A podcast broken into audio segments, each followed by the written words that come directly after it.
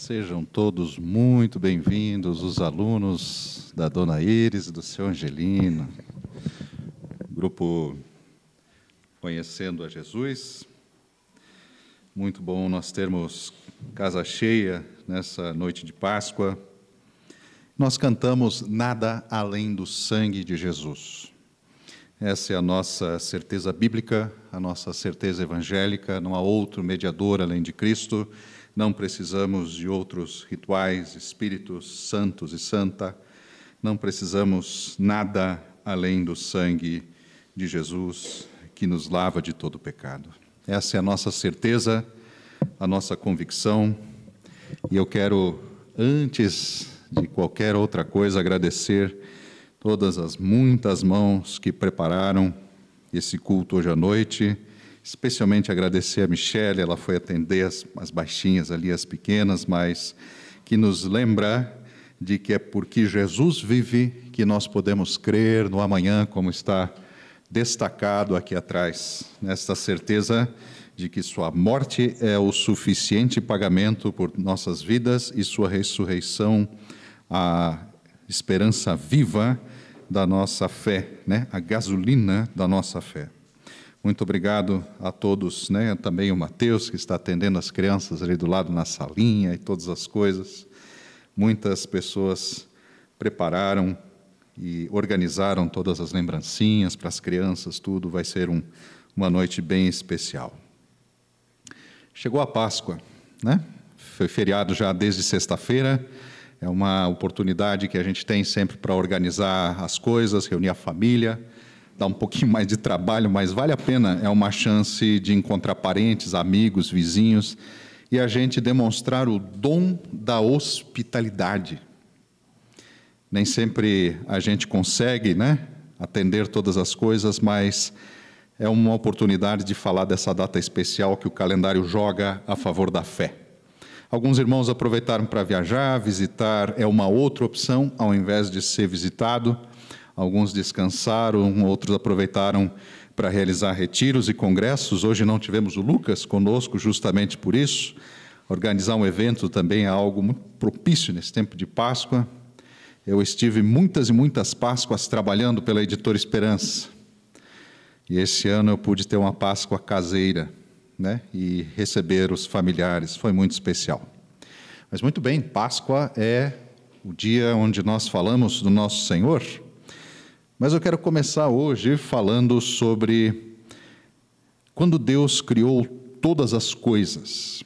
Gostaria de iniciar essa nossa noite na nossa primeira página da Bíblia, lembrando como Deus fez cada uma das coisas com perfeição. A Bíblia descreve a criação do mundo e de todas as coisas com um, um ato bondoso de Deus, fala do paraíso, descreve um projeto, uma profunda criatividade, poder, né? imagina todos os detalhes daquilo que foi criado, todas as coisas imaginadas na mente de um ser, né? de, de alguém extremamente amoroso e poderoso, né? que criou tudo de maneira incrível e extraordinária. Este foi o mundo que foi criado do nada pelo Senhor. Mas Jesus ele separa aquilo que nós vivemos, a nossa condição atual, como sendo uma coisa diferente daquilo que Deus criou com perfeição. Lá em Mateus 19, 8, por exemplo, Jesus explica a lei para os discípulos e diz que no princípio não era assim, não precisava de regras diferenciadas por causa da dureza do coração dos homens. Jesus estava falando sobre a carta de divórcio que Moisés deu, mas no, no, princípio Deus fez todas as coisas, fez o céu e a terra e deu ao homem o privilégio de desfrutar da sua boa criação.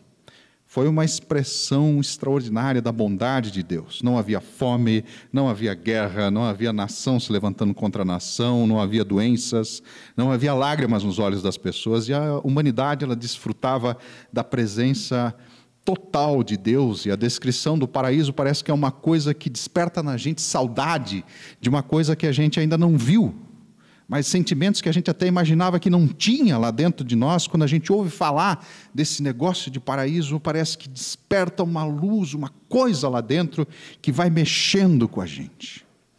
E Jesus ele está realmente certo. O que nós vivemos hoje é diferente do que Deus criou. Após o pecado de Adão e Eva, nós passamos do mundo criado com perfeição para um mundo caído em que nós vivemos. E as consequências do pecado, da queda, se espalharam por toda a boa criação de Deus. E uma diferença muito interessante está no terceiro dia da criação original de Deus. A Bíblia nos fala que o Senhor criou árvores, plantas de todas as espécies, né, vegetais, todo o, o chão produza né, todas as sortes de plantas e árvores e todas as coisas e se espalhou né, pela criação, por aquilo que Deus já tinha feito, o verde e a vida.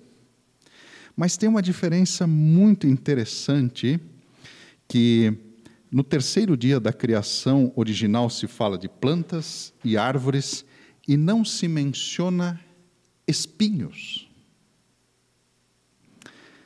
Mas a partir do pecado de Adão e Eva, a terra se torna maldita e daí sim esta palavra é mencionada. A Bíblia nos diz que se né, o homem precisaria plantar, do suor da terra colher, né, do esforço das suas mãos colher aquilo que precisaria para comer, e a terra teria espinhos e ervas daninhas, conforme Gênesis capítulo 3, versículo 18.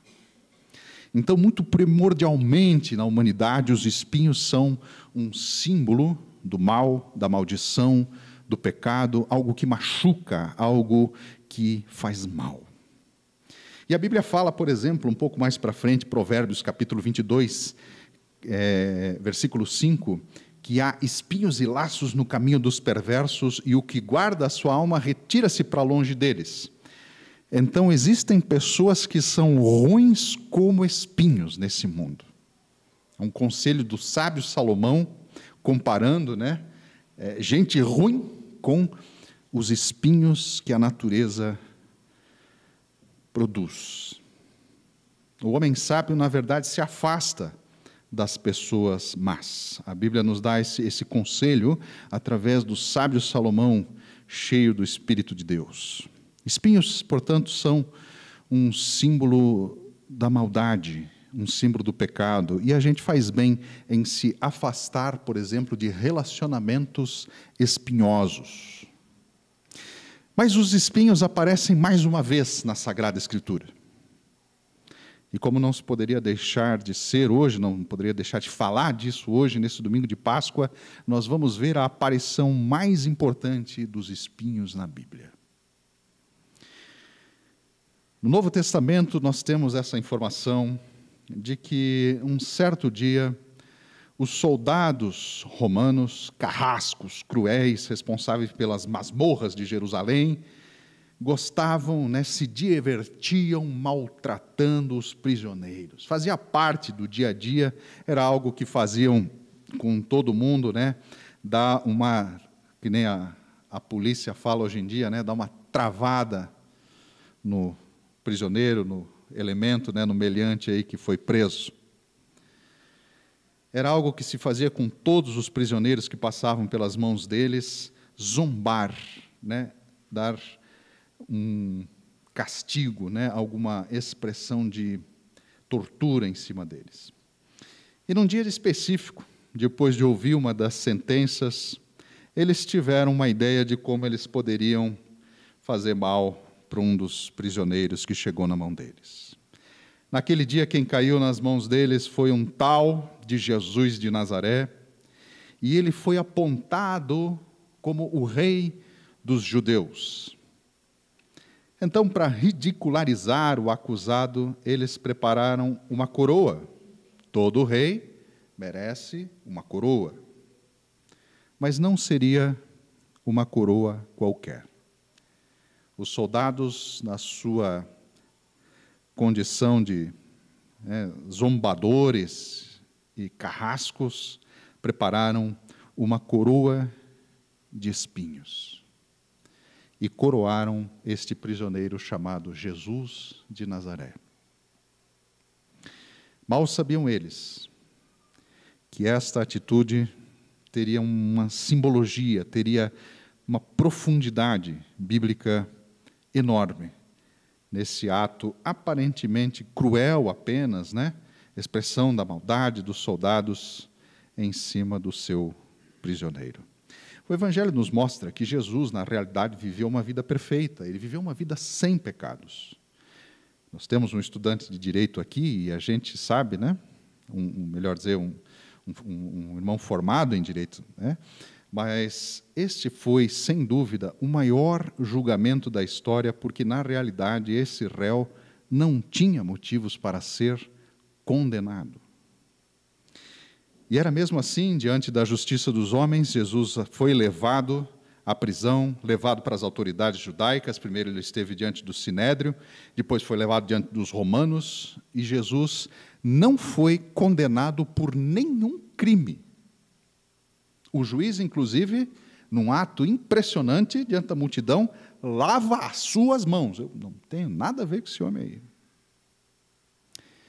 E coloca a decisão para, de uma maneira né, surpreendente, para que o povo decida quem será libertado.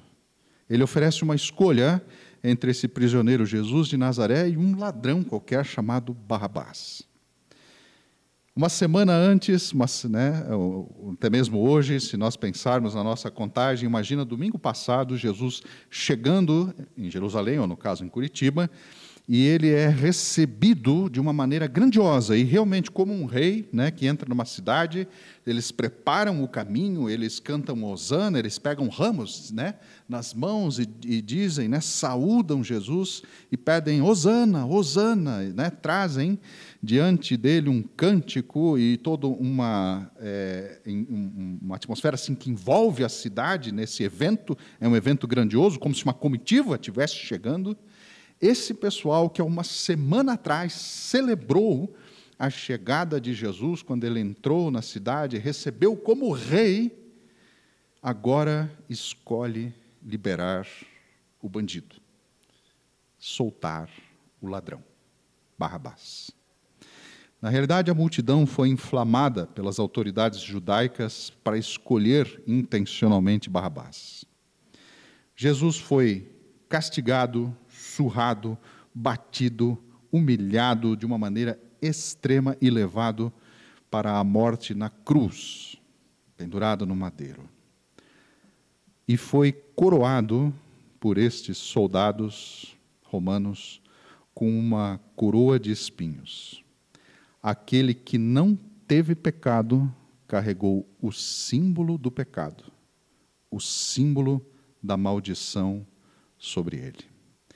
A coroa de espinhos fez o rosto de Jesus ficar ensanguentado. Né? É, normalmente as imagens e filmes que nós vemos são muito é, fortes, né? porque nós vemos então o sangue escorrendo, e este sangue escorre por causa desta coroa. E demonstra o profundo sofrimento de Jesus. Na verdade, mostrava a dor que ele sentiu naquele momento. Mas é interessante que o que para nós é um emblema, é uma imagem de dor, de humilhação, de sofrimento, parece que tem um sentido diferente nas mãos do próprio Senhor Jesus. No Evangelho de João, capítulo 12, no versículo 23 em diante, o próprio Senhor Jesus, quando fala da sua morte, diz né, para os seus discípulos: chegou a hora do filho do homem ser glorificado. Puxa, quando a gente pensa assim em glorificação, em né, algo grandioso, a gente imagina luz, a gente imagina é, é, homenagens, a gente imagina um ambiente bem preparado, uma série de coisas, né? Como assim ser glorificado, né? Digo a verdade a vocês: um grão de trigo que cair no chão e não morrer não pode produzir muitos frutos. Se não morrer, continuará sendo uma única semente. Como é que um homem com o rosto ensanguentado, sujo e machucado pode estar sendo glorificado, entre aspas? Está sendo nesse momento castigado. Será que a fé evangélica, essa coisa de Bíblia cristã, ela é contraditória, ela é assim errada nas suas ideias. O sacrifício perfeito de Jesus, na realidade, cumpre a vontade do Deus Pai. A justiça de Deus foi satisfeita na morte de Jesus. Os nossos planos e preocupações aqui nesse mundo não podem se comparar com a nossa vocação no plano perfeito de Deus. E Jesus era o único que poderia nos livrar dos espinhos do pecado, da maldição e da morte causada pelo pecado. Sim, rei dos judeus, zombado e humilhado pelos soldados romanos, mas rei soberano, cheio de glória ao mesmo tempo. Jesus foi crucificado, todos lembram, ao lado de dois ladrões, um deles querendo se aproveitar de Jesus, olha, usa, né, essa tua uh, teus poderes e, e nos ajuda a fugir daqui, essa visão que Deus tem que me dar tudo que eu peço à força, mas o outro se arrepende, crê em Jesus, e esse ladrão, apesar de tudo o que fez na vida, tudo o que aprontou durante toda a sua história, que acaba naquele lugar, naquele momento, foi perdoado e recebeu as palavras mais importantes da sua vida inteira, da sua história inteira ainda hoje você estará comigo no paraíso.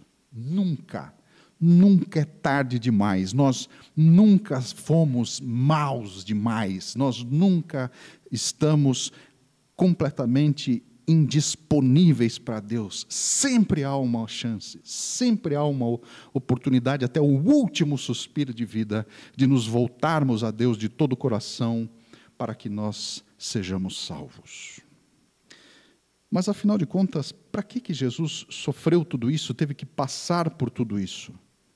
De fato, este símbolo da coroa nos ajuda a entender e perceber que ele precisava pagar o preço pelos nossos pecados. Além da coroa de espinhos, a Bíblia também diz que os soldados fizeram apostas em cima da roupa de Jesus, de uma maneira muito humilhante também. Ele pediu água e eles lhe deram vinagre para tomar. Foi humilhado até o seu último suspiro de vida. E quando o corpo de Jesus, enfim, se entrega, ele expira e falece, os céus se escurecem, houve fenômenos por toda a terra, terremotos, raios, o véu do templo do nada, se rasga de cima até embaixo, portanto, a área que separava o espaço especial dos sacerdotes agora. Né, onde só os sacerdotes podiam entrar, esse véu especial se rasga e Deus mostra que o acesso para ele estava completamente liberado através da morte de Jesus. Deus não está longe, não é preciso mais os rituais, os sacrifícios, a forma da religião dos judeus. Os espinhos do pecado não nos ferem mais para a morte. É possível sermos perdoados, até mesmo nós, brasileiros, que nunca fomos judeus na vida. Mas os espinhos podem estar na mente das pessoas. E hoje eu queria neste nosso culto, lembrar que existem pessoas que questionam a morte de Jesus. E é um bom dia para nós falarmos sobre esses problemas de uma maneira muito didática, muito clara e muito aberta sobre os problemas que as pessoas levantam em torno de Jesus. Eu queria mostrar as três principais acusações que também através da Bíblia nós podemos entender em torno da morte de Jesus o que são estes espinhos que querem afetar a nossa mente e o nosso coração para crermos. A primeira acusação a respeito deste momento especial da Páscoa é essa história de que Jesus, na verdade, não estava bem morto, não. Não é bem assim que ele realmente morreu de morte morrida, né? morreu realmente totalmente, digamos assim. Mas eu queria hoje, então, portanto, convidar a todos para nós abrirmos o Evangelho de João, no Novo Testamento, capítulo 19, os versículos 34 a 35. Evangelho de João, capítulo 19, versículos 34 e 35, a palavra de Deus nos diz, onde nós lemos claramente que um soldado romano desses, um soldado que fez coroa, um soldado que jogou sorte em cima da sua roupa, um soldado que castigou Jesus, um soldado desse também tinha uma lança em suas mãos. E ele abriu o lado de Jesus com uma lança, e logo saiu sangue e água. Então aquele que isto viu testificou como sendo verdadeiro o seu testemunho de que realmente este homem morreu. Desde o momento em que a própria Bíblia foi escrita, havia essa preocupação em torno desses espinhos que querem atacar a nossa mente e minar a fé, nos levando a duvidar se realmente Jesus de fato faleceu naquele dia. E a Bíblia nos mostra que ele foi cuidadosamente inspecionado para ter certeza de que estava realmente morto, dado como morto a sua hora do óbito, para que nós possamos crer de todo o coração nesta palavra bendita. Mas esta é só uma das acusações. Há outros tipos de espinho querendo atacar a nossa mente e a fé do nosso coração. A segunda acusação é de que talvez os discípulos roubaram o corpo de Jesus. Que não é bem assim, que o Senhor né, estava lá numa tumba sem nenhum problema. Né? Olha, quem sabe secretamente alguns dos seus seguidores, né, estes onze, porque a esta altura um deles já não está mais junto, né, estes onze aí, será que eles não armaram um plano para pegar o corpo, para sumir com o corpo? De Jesus, a Bíblia nos diz que ele foi crucificado, morto e levado para ser sepultado. Então, você que abriu o Evangelho de João, acompanha comigo também a leitura do Evangelho de Mateus, um pouco antes, capítulo 27. É sempre esta mesma história da crucificação, mas detalhes que a gente pega em um e outro Evangelho. Evangelho agora, o primeiro evangelho do Novo Testamento, evangelho de Mateus, capítulo 27, os versículos 64 até 66, nós lemos: As autoridades dos judeus, na verdade, pediram ao governador: ordena, por favor, que o túmulo seja guardado ou vigiado, algumas das traduções dizem, com segurança até o terceiro dia, para não acontecer que, vindo os discípulos, o roubem, ou roubem o corpo, e depois digam ao povo: olha, ele ressuscitou dos mortos, porque isso será um engano, ou talvez algumas traduções dizem um embuste, uma armação, pior do que a primeira. E disse Pilatos: aí vocês têm uma escolta. Muito bem, essa palavra precisa ser um pouco entendida. O que é uma escolta romana? Provavelmente um destacamento de 15 a 20 soldados romanos fortemente armados, preparados com lanças e espadas para lutar até a morte, gente muito bem treinada. Eles podiam, cada soldado romano, como uma máquina de guerra da sua época, garantir a defesa num raio de até cinco metros ao seu redor, com o armamento que possuíam nessa oportunidade. Portanto, eram verdadeiras máquinas mortíferas que, além de conquistar todo o império e regiões da época, também conquistaram toda Jerusalém e venceram todos. Todos os bandos, todos os grupos, todas as revoltas, todos os movimentos de resistência à ocupação romana, todos os insurgentes, eles venceram todos os poderios militares judeus da época. Agora, esses soldados invencíveis tinham a missão de guardar o túmulo. Você acha que alguém teria coragem de chegar perto do túmulo onde Jesus foi enterrado? Pilatos disse: Vão e guardem o túmulo como parecer bem a vocês. E eles, os soldados, os soldados, montaram guarda no túmulo e selaram a pedra e deixaram ali a escolta.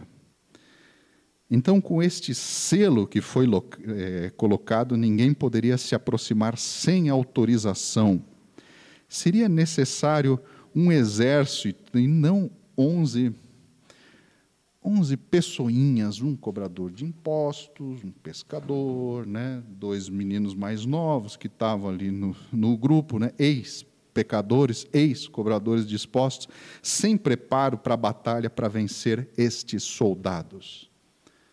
Não é tão simples assim você se aproximar de um destacamento militar romano, nem, né? não seria hoje, quanto mais naquela época.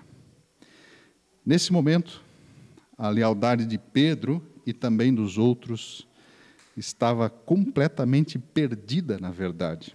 O grupo estava desmotivado, triste, confuso. Pedro havia negado Jesus. O sonho havia acabado. Jesus estava morto. A Bíblia, né, nós, nós, a primeira dúvida sempre é se ele realmente morreu de verdade. Ele estava morto. Os discípulos estavam pra, o moral da tropa caiu, eles estavam para baixo. A Bíblia nos diz que eles estavam em suas casas, transtornados e quase não acreditaram quando Maria veio trazer uma notícia diferente de tudo aquilo que eles estavam pensando e remoendo em casa. Eles resistem. Eles têm dúvida. E isso é muito impressionante na ressurreição de Jesus. Esta pedra selada que ninguém poderia se aproximar sem autorização foi removida e estes soldados sumiram, foram dispersos, e Jesus, que estava envolvido por centenas de quilos de panos molhados com essências e um corpo assim meio preparado, ainda que às pressas, um, um, uma espécie né, de é, embalsamento assim precário, porque depois precisaria ser complementado no, no, no terceiro dia, ainda com novos perfumes, não estava mais no túmulo quando as primeiras mulheres vieram fazer a manutenção do corpo de Jesus. Ele estava tão morto que elas vieram colocar ainda mais bálsamos e continuar o trabalho de tratamento do cadáver. Eles não vieram trazer remédios porque ele não estava bem morto, não vieram trazer flores. Elas vieram, não, não vieram cuidar do paciente, elas vieram terminar de preparar com carinho o corpo do mestre e do amigo que morreu mesmo. Então, se, se Jesus não tivesse realmente morrido, falecido na cruz, certamente teria morrido sufocado com as faixas e estaria tetraplégico, né, porque os seus músculos estariam atrofiados pelo aperto dessa preparação precária às peças, às peças que foi feita do corpo de Jesus. E pior, esses perfumes são usados para o corpo de alguém que faleceu, para um corpo morto e falecido elas, eles teriam infeccionado todas as feridas de Jesus. Então, realmente seria impossível vencer os soldados e seria impossível qualquer pessoa sobreviver à preparação do corpo para a morte naquela época. Tem uma enfermeira aqui que podia falar muito mais sobre isso. Mas a terceira e a última acusação que pode assim minar a nossa fé, será que esse negócio de Bíblia, de igreja é realmente verdade? Eu vi uns filmes aí, eu vi uns, uns vídeos na internet. A terceira acusação de que Jesus não estava assim bem morto é uma que conta uma história de que, na verdade, ele sobreviveu e se mudou para um outro país, casou e teve filhos. Então, depois deste momento né, complicado ali, polêmico em Israel, Jesus ainda foi viver uma vida tranquila em outro lugar.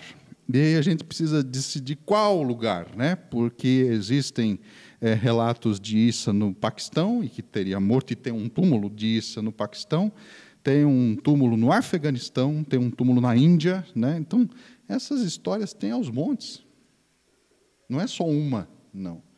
Se você se deter e estudar sobre a yoga de Jesus, a, a, vida secreta de Jesus, você vai ter que decidir qual delas, porque Jesus parece que teve uma, uma dezena de outras vidas. A Bíblia nos diz, por, ainda quanto a isso, que Jesus não só ressuscitou de verdade, e foi né, depois de ter sido dado como morto, como ele foi visto por mais de 500 irmãos de uma só vez em Jerusalém, em Jerusalém e não em outros países. Os quais a maioria sobrevive até agora, conforme 1 Coríntios capítulo 15, o versículo 6. O que aconteceu diante dos discípulos foi uma promessa de Jesus. Jesus não foi para outro país ter filhos, ensinar doutrinas secretas de yoga nem outras coisas. Jesus deixou uma promessa muito clara vocês receberão poder ao descer sobre vós o Espírito Santo e serão as minhas testemunhas tanto em Jerusalém como em toda a Judéia, Samaria e até os confins da terra. Quem vai para os confins da terra são os discípulos de Jesus. Não essas histórias do, secretas de, de, um Jesus vivendo é, aventuras espirituais diferenciadas. Ditas estas palavras, Jesus foi elevado às alturas diante deles, e uma nuvem o encobriu dos seus olhos, e estando eles ainda com os olhos fixos no céu, enquanto Jesus subia, dois homens vestidos de branco se puseram ao lado deles e disseram: Homens galileus, por que vocês estão olhando para as alturas? Este Jesus que diante de vocês subiu para os céus, virá da mesma maneira como vocês viram ele subir. Eu sei que vocês, com muita generosidade e paciência, vieram hoje me ouvir aqui, estando conosco, mas vocês não precisam me ouvir. Eu e todos vocês precisamos ouvir os dois homens vestidos de branco. Este Jesus que subiu diante da primeira igreja, das primeiras testemunhas, vai voltar da mesma maneira como eles viram o Senhor subir. Essa precisa ser a nossa base, essa precisa ser a nossa esperança viva. Jesus de fato viveu uma vida perfeita, sofreu, morreu, ressuscitou, para que todo aquele que nele tem fé possa ser perdoado dos espinhos do pecado como aquele ladrão ao lado da cruz que nem nós vimos. Na verdade, não importa como nós chegamos até Jesus, mas importa que nós não continuemos mais da mesma maneira.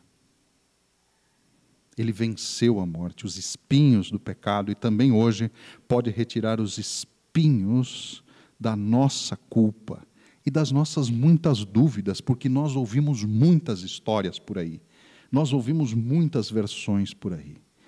A minha oração sincera é que a gente de fato consiga crer de todo o coração.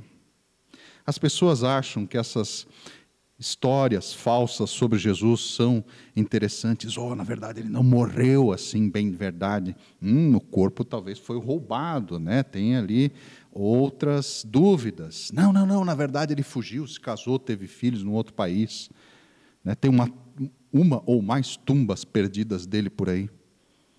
Tudo isso sem provas confiáveis.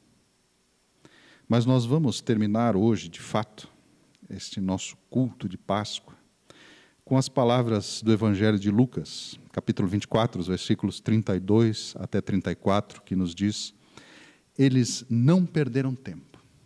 Logo depois, se levantaram, voltaram para Jerusalém, e eles acharam os onze reunidos com os amigos, diziam: é verdade, aconteceu mesmo, o Senhor Jesus ressuscitou, Simão viu e ele apareceu para Pedro. Amados irmãos, os fatos históricos que o Evangelho nos mostra retiram da nossa mente os espinhos da dúvida e colocam alegria no coração humano, porque saber da ressurreição retira os espinhos da revolta, do poder do pecado e coloca no nosso coração o poder da ressurreição. Quando Pedro contou que viu Jesus outra vez, eles não perderam tempo para quê? Para juntar o povo de Deus, para o encontro humano, para estarem juntos, para fazerem igreja. Essa é a coisa que chama a atenção, que salta aos nossos olhos. Eles acharam eles reunidos com os amigos, não perderam tempo. A igreja é assim, é esse milagre do encontro humano onde os espinhos que nos separavam e as muitas coisas que a gente acha uns dos outros já não nos separam mais. Porque o povo de Deus gosta de falar sobre o Senhor, de dividir a vida e de não andar mais sozinho. Pena que o Marcos não veio hoje, porque a gente podia dizer o povo de Deus gosta de comer junto, né? gosta de fazer uma mistura boa junto. Né? Eu gosto de pegar no pé do Marcos por causa disso, mas é de coração. Por fim, o Evangelho retira de nós os espinhos da incredulidade e nós confiamos na promessa de que, assim como Jesus ressuscitou dos mortos, todo aquele que tem fé e confia nessa promessa também vai ressuscitar porque ele vai voltar de verdade. Assim como foi visto subir, ele vai voltar e vem para buscar os seus amigos. Ele mesmo disse: Eu não chamo mais vocês de servos, porque um servo, na verdade, nem sabe o que o Senhor faz, mas eu chamo vocês de amigos, porque tudo o que o Pai me deu para conhecer, eu mostrei para vocês. Eu quero ser uma igreja saudável com vocês. Quero experimentar essa fé e o poder da ressurreição com vocês, irmãos. Vocês querem fazer isso comigo também? Então vamos orar a Deus ainda nesse domingo de Páscoa. diante de tudo isso que vimos e ouvimos, diante dos nossos olhos, feche os seus olhos, meu querido. Deixe esses espinhos de cansaço desse dia esses muitos espinhos de dúvida saírem da mente agora para falarmos ao Senhor. Bondoso Pai, o Senhor tem dado graça para uma igreja num tempo de desesperança, tempo de doença, tempo de guerras e rumores de guerra. Senhor, tem um louco que pode apertar um botão e começar uma guerra nuclear amanhã. Pai, mas nós não queremos nos intimidar diante destas dúvidas e males que vão pelo mundo. Nós queremos serenar a nossa alma e coração diante do ressuscitado, diante do Cordeiro Santo que nos traz a paz, diante do Filho bendito, do Rei dos Judeus coroado miseravelmente com uma coroa de espinhos, ensanguentado mas cheio de glória e capaz de perdoar os nossos pecados. Senhor, não tememos os poderes das bombas nucleares, porque nós confiamos nesse poder muito maior que é o poder da ressurreição. Pai, as bombas podem acabar com os nossos corpos, mas nós viveremos de novo, assim como teu filho, que foi selado numa tumba sem mais diagnóstico e possibilidade de voltar. Jesus ressuscitou. E essa Páscoa, Senhor, serve para nós nos agarrarmos nessa esperança. E sabermos que isso não é uma invencionice, que isso não é uma coisa deturpada por homens maus no passado, uma invencionice. É uma realidade que alimenta a nossa fé e nos faz igreja ainda hoje, nesse tempo confuso. Nos dá esperança no meio do mundo sem esperança. E é numa Páscoa de esperança que eu peço que o Senhor visite cada uma das casas. Na primeira Páscoa, Senhor, no passado, no Egito, uma praga tomou conta daquele país para que o teu povo pudesse ser libertado mas que a tua visitação hoje, Senhor, em cada uma das casas seja uma visitação de esperança, uma visitação, Senhor, de vida e não mais de morte, como ela foi um dia, de vitória, Senhor, e não mais de maldição e mal e sinais da tua ira, mas de sinais da tua graça para o teu povo que se chama pelo teu nome e que acredita de todo o coração. Assim oramos e confiamos em nome de Jesus. Amém e amém.